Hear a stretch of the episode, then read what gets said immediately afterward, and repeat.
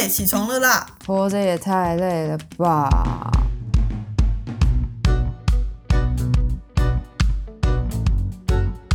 欢迎收听《小岛生存指南》。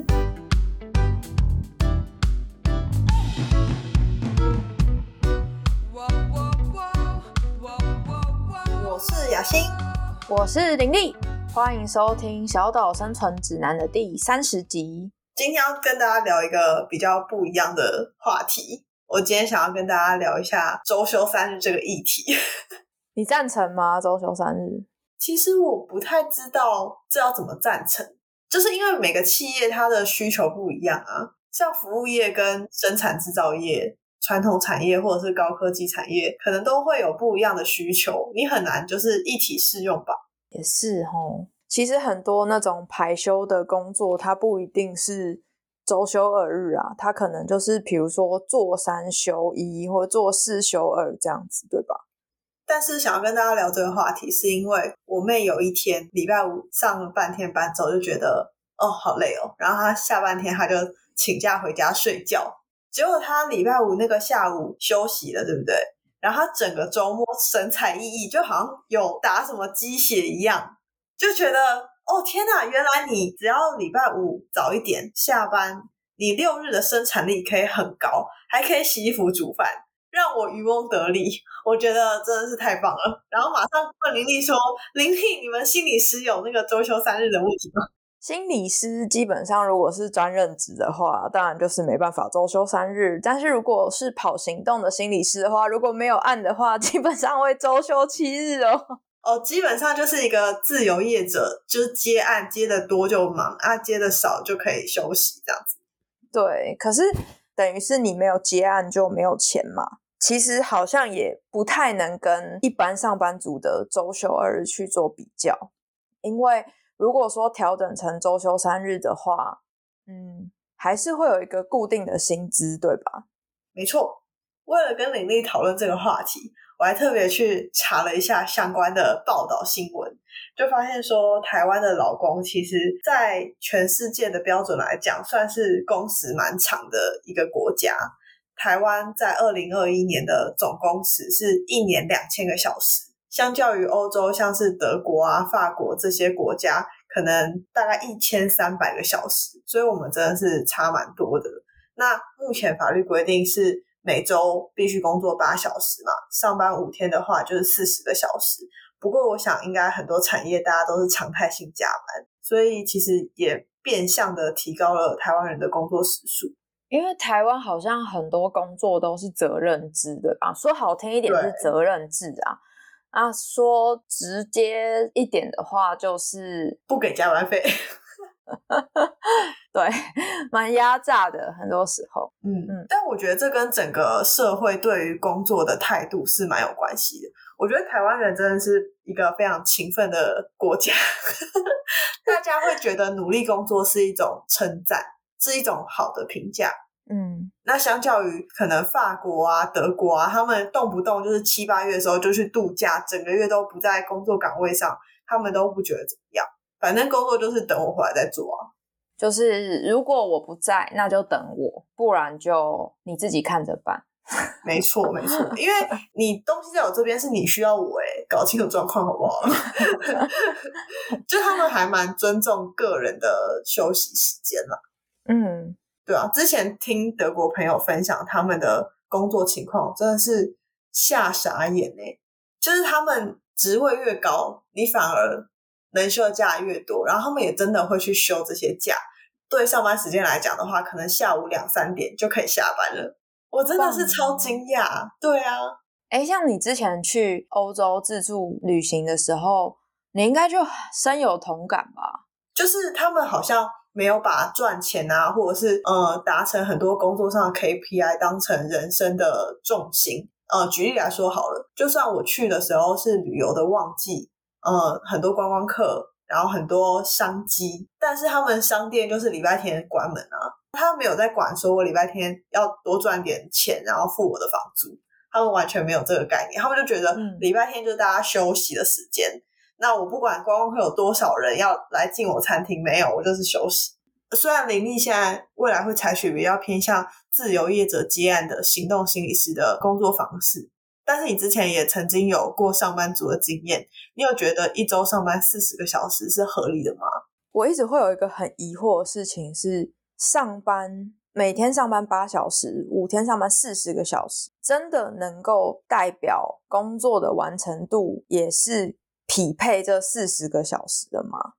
哦，因为我个人的经验呢，我经历过几个老板嘛，每个老板他有他自己的原则，可是基本上如果说老板他今天可以给我更大的弹性，譬如说你上班是不用打卡的，或者是老板他不一定会常常进办公室，他也不会一直查我的勤，基本上如果我可以把工作完成，那他就觉得完全 OK 的话，这种自由度我就可以把工作做得非常好。可是我当然也有碰过，就是我一进办公室，老板就要确认我有没有到，嗯，然后三不五时打电话来跟我说我现在进度到哪里。我觉得完全透露出一种不是很信任我的状态，我就会想摆烂。所以好像讨论工作时长这件事情，我反而会觉得不是这么的重要，嗯，也不是一个很好的评判标准啦。如果说把一个员工关在公司每天八小时，他还是可以在工作里面摸鱼啊，嗯，混吃等死啊，当薪水小偷啊。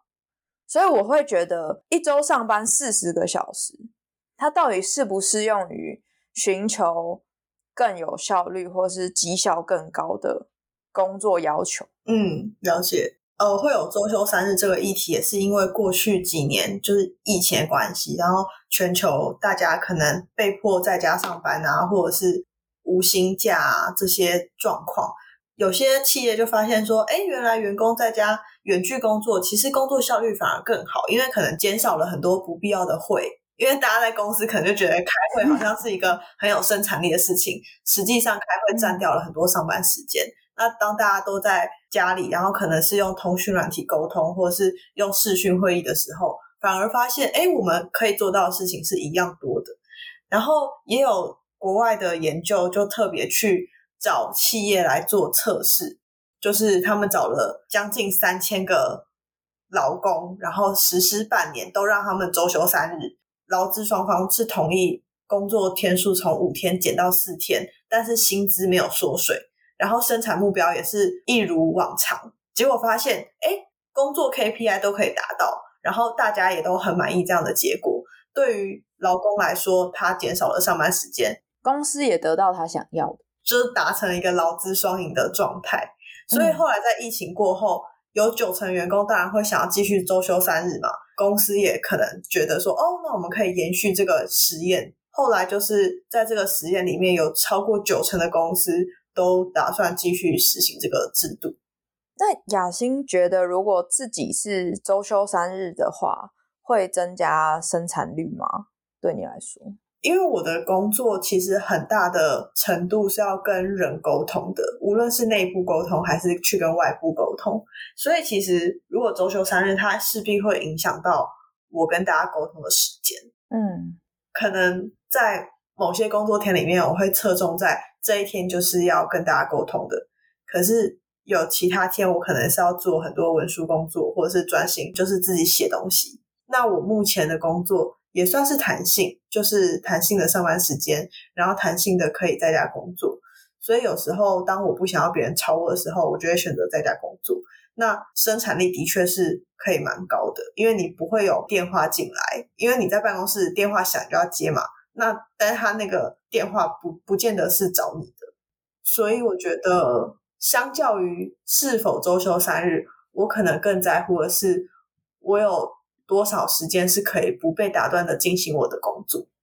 嗯，对。那如果说要周休三日的话，我就得确保说，在我多休的这一天里面，外部要找我的时候怎么办？这个配套措施，因为它是涉及跟外部的。合作关系嘛，对，所以这对我来说，我是采取比较保守的立场。可是因为我现在的工作是可以弹性的决定我的上班地点，这对我来说已经算是蛮好的状态了。所以我还蛮满意目前的工作效率那有另外一个周休三日的情况是，如果你减薪的情况下，你愿意宁可薪水领少一点，我都要周休三日吗？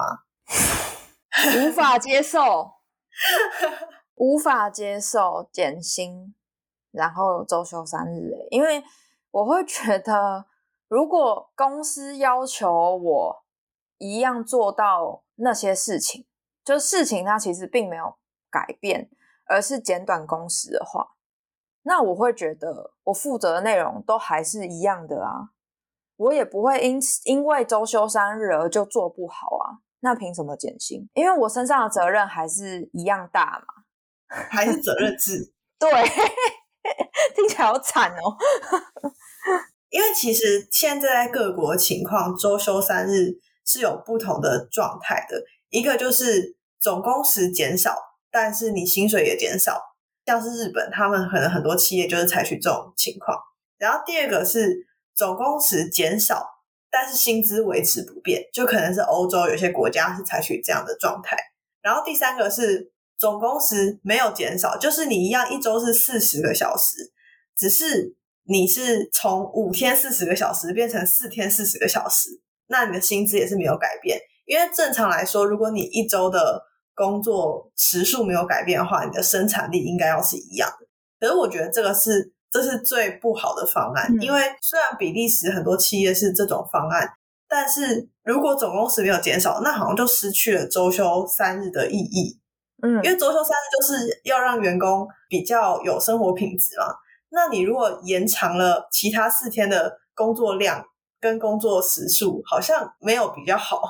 嗯，我觉得如果说已经要周休三日了，那还要去拉长剩下四天的工时的话，我觉得那效率反而是更低的。因为根据心理学的研究来看的话，每个人每天的专注力是有极限的，而且那个极限其实最高大概是四个小时左右。所以如果说一天的工作加上休息时间，总共九个小时，好了。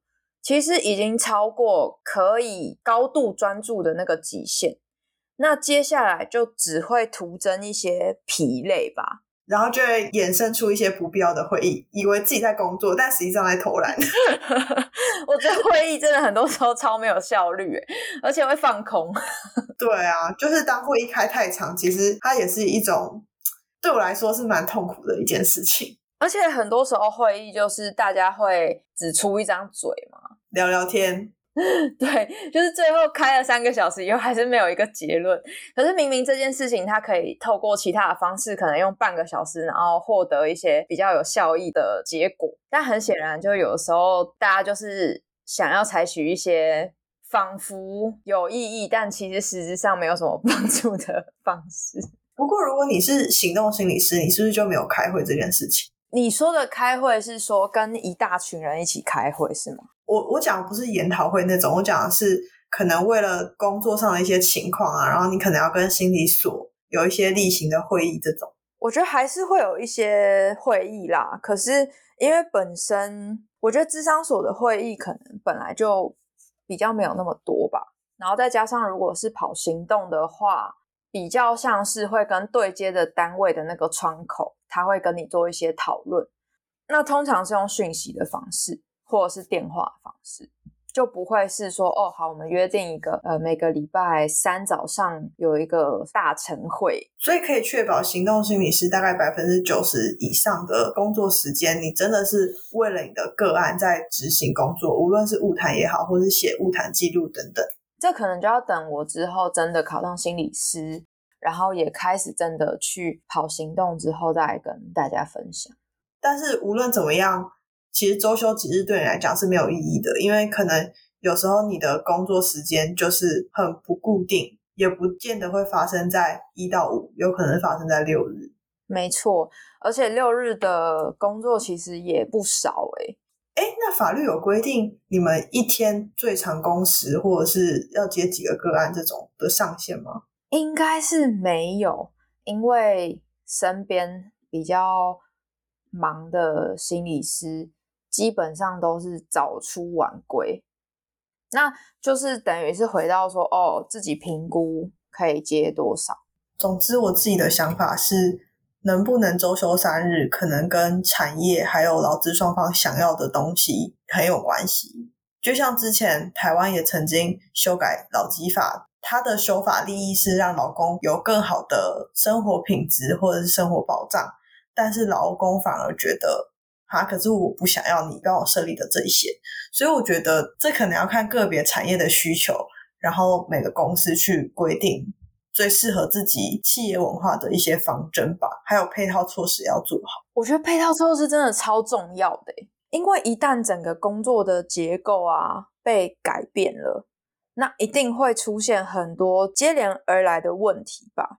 因为我觉得站在资方的立场，会觉得周休三日等于是降低员工的时长，可是我需要付一样的薪水，那这样是合乎公司的效益的吗？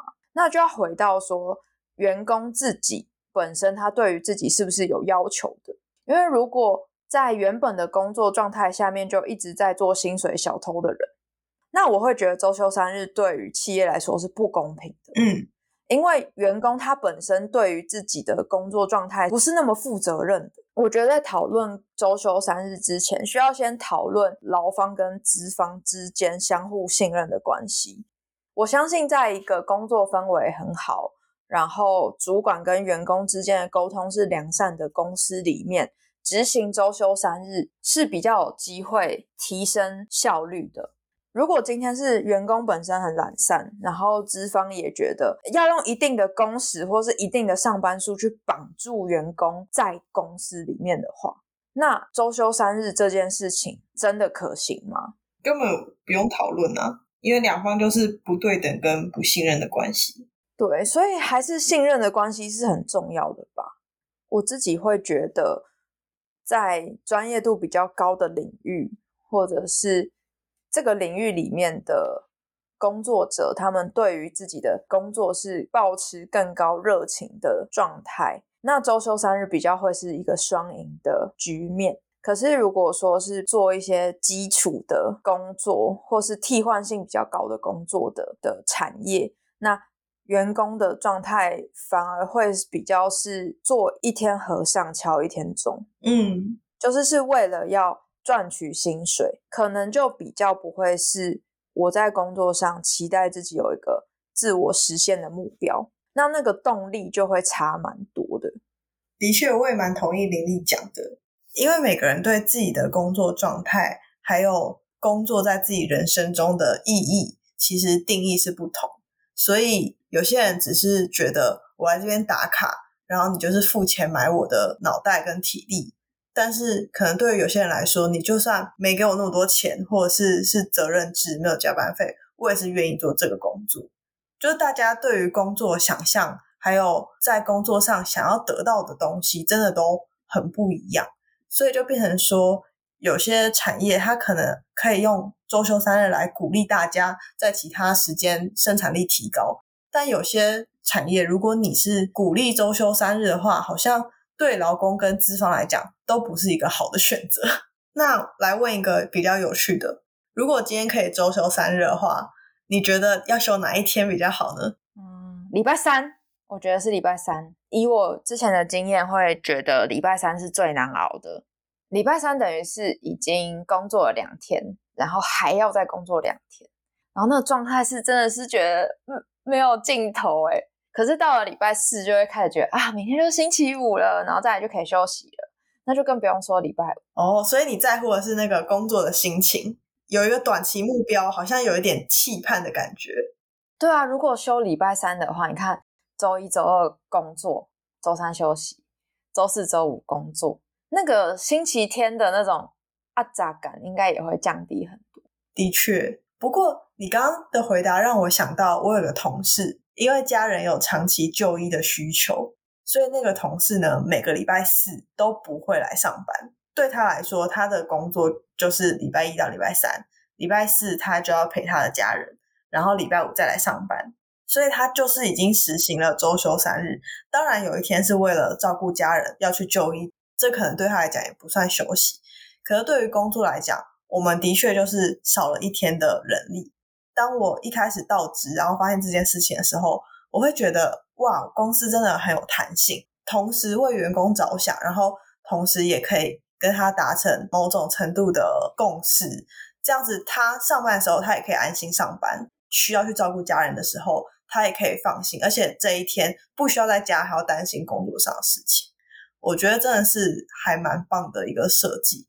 当所有同事里面只有一个人是因为有特殊需求，所以有周休三日的这个情况的时候，其实其他同事也不会觉得说哈，那我们怎么没有？因为大家都知道他就是平常特别来早上班，工作性质也是能够让他周休三日的，所以大家也都互相配合。我觉得这就可以营造出一个很好的办公室环境。嗯，好像公司的主管。或者是老板他的思维是什么样的，也会去影响整个公司的员工里面是怎么去看待有特殊状况的员工的。听起来是一个充满友善的环境呢。耶，我超幸运的。其实说到最后啊，周休三日，它不外乎就是希望可以 work life balance，就是让生活跟工作保持平衡。会有这样子的讨论，也是因为大家逐渐发现到，除了工作之外。其实生活中有很多事情也是需要你去关注跟花时间去经营还有维系的，例如家庭啊、健康啊，或者是人际关系等等。所以我觉得，与其说讨论要不要周休三日，不如专注在要怎么让自己可以保持生活与工作步调之间的平衡，不要让天平歪向某一边。林丽。如果你选择担任行动心理师的话，应该也是希望可以自己掌握时间，然后安排自己的生活，对吗？